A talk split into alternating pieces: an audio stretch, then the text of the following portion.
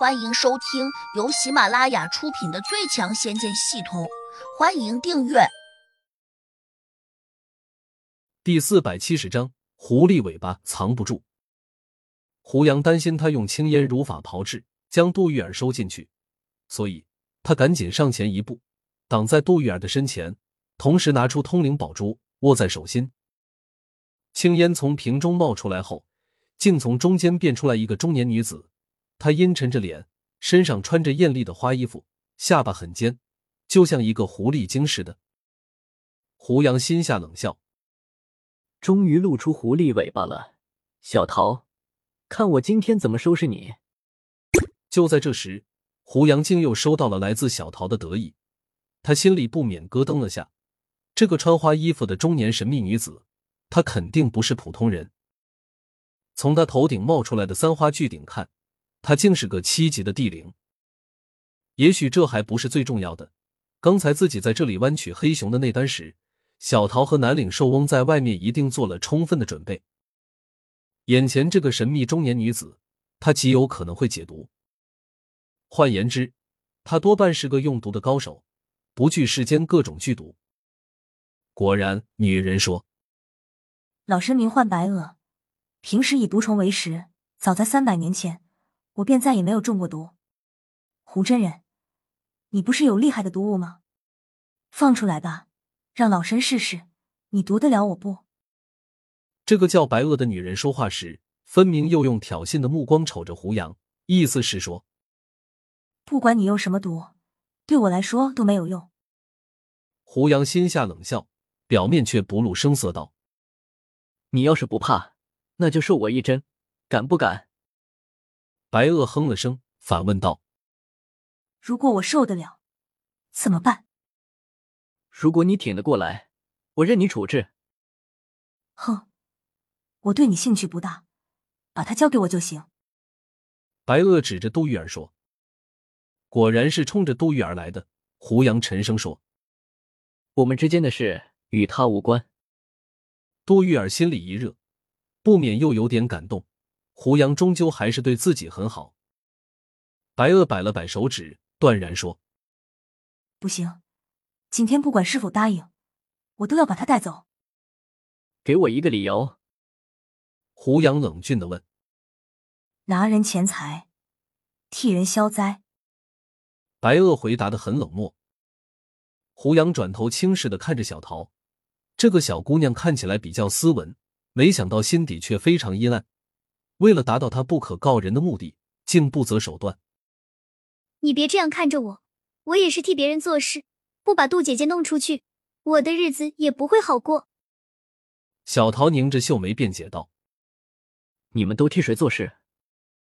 虽然现在多半得不到答案，但胡杨还是忍不住问。白鹤说：“等我们分出结果之后，我自然会告诉你。不过，老身奉劝你一句。”最好不要知道的太多，否则你会活不长久。这算是威胁吗？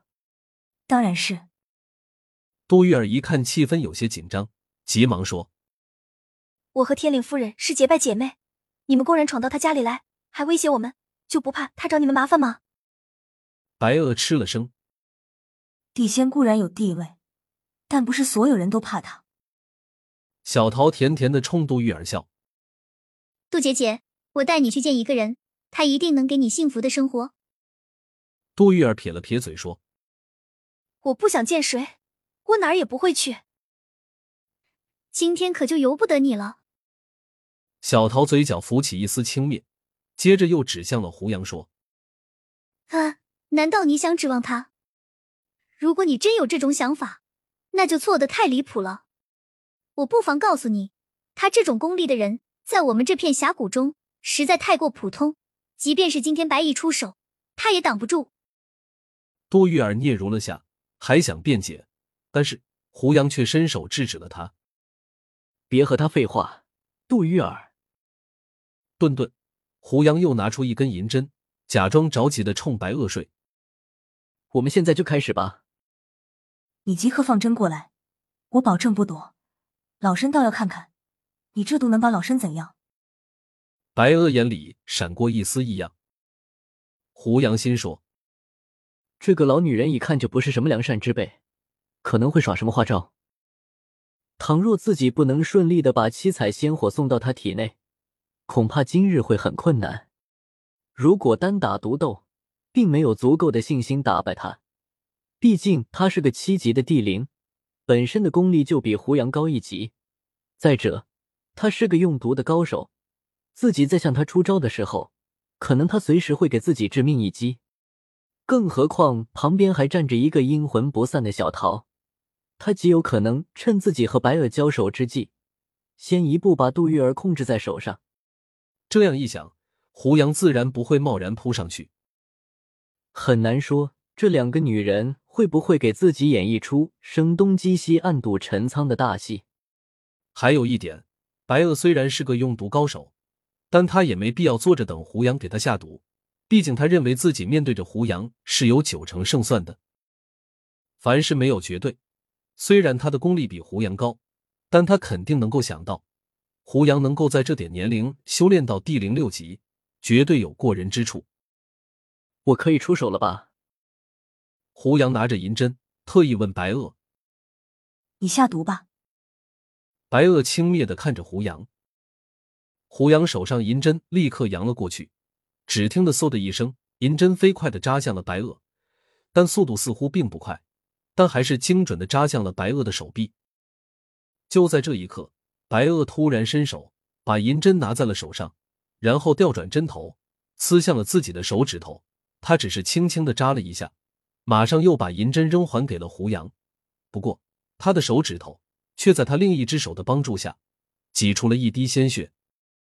他以此表明，胡杨的银针已经扎进了他的肌肤。不只是胡杨看得很清楚，小桃和杜玉儿都看见了。胡杨皱眉，小桃有点洋洋得意，好像并不担心。倒是杜玉儿有点紧张，因为她看见白鹅一脸轻松。你这毒并不怎样。